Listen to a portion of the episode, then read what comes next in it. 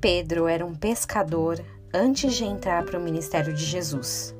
Nos dias bons, ele pescava. Nos dias ruins, ele pescava também. A diferença era o resultado que obtia, às vezes bons e às vezes ruins. A verdade é que, como pescador, ele não tinha outra alternativa a não se acordar cedo, se preparar, jogar a rede ao mar e repetir dia após dia essa atividade.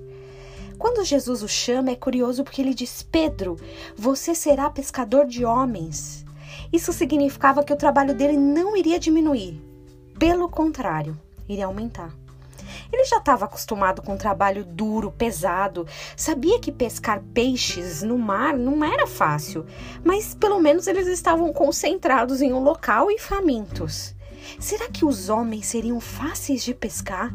Será que estariam também famintos, desejando ser pescados? Que tipo de peixes seriam? Como roubá-los, que são super difíceis? Jesus chamou Pedro para continuar um ofício, de um modo diferente, mas ainda seu ofício. A disposição de Pedro não poderia ser diferente, nem poderia achar que seria mais fácil, um caminho mais light. Da mesma forma, nós fomos chamados para andar com Cristo e às vezes pensamos lá no fundo que isso significa uma aposentadoria. Ah, eu tenho Deus na minha vida, eu não preciso me preocupar, Ele cuida dos meus problemas, a minha vida está nas mãos dele. Isso é ótimo, é bom, é a pura verdade. Ele mora nos nossos corações e por isso estamos contentes, não confortáveis. E os grandes peixes que ainda precisam de salvação? Como nós temos nos portado em relação aos outros?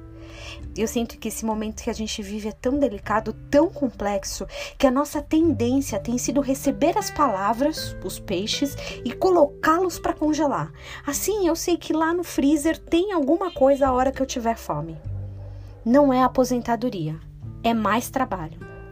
Talvez você não seja especificamente um pescador de homens, mas seja um enfermeiro que cuida das almas, um pedreiro que constrói uma nova relação, uma boleira que alimenta corpo e alma, um auxiliar administrativo que auxilia e administra almas tristes. Seja qual for o seu chamado, seja qual for aquela primeira conversa que Jesus teve com você, nunca foi sobre se aposentar. Por aqui hoje está um dia bem frio, eu não sei aí onde você ouve é a oportunidade perfeita para aquecer o coração de alguém com as verdades do Evangelho. Tenha um dia abençoado em nome de Jesus.